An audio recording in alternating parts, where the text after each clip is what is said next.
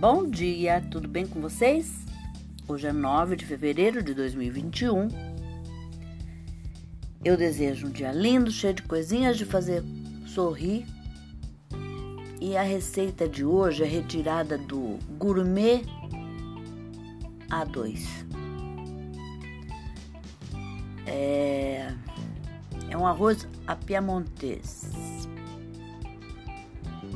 Os ingredientes que você vai precisar são uma xícara de arroz branco, meia cebola picada, duas colheres de sopa de manteiga, meia xícara de champignon, 80 ml de vinho branco, uma xícara e meia de creme de leite fresco, meia xícara de queijo mussarela ralado, uma xícara de queijo parmesão ralado noz moscada a gosto, sal e pimenta do reino a gosto. O modo de preparo: cozinhe o arroz como de costume.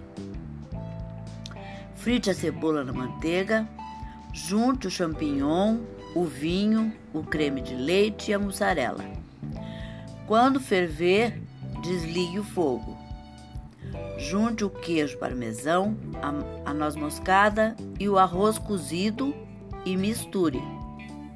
Acerte o sal e a pimenta do reino. Sirva com salsinha. Nossa, é um arroz bem gostosinho para você fazer de acompanhamento. É essa sugestão para hoje. Eu espero que vocês tenham gostado e até amanhã, se Deus quiser.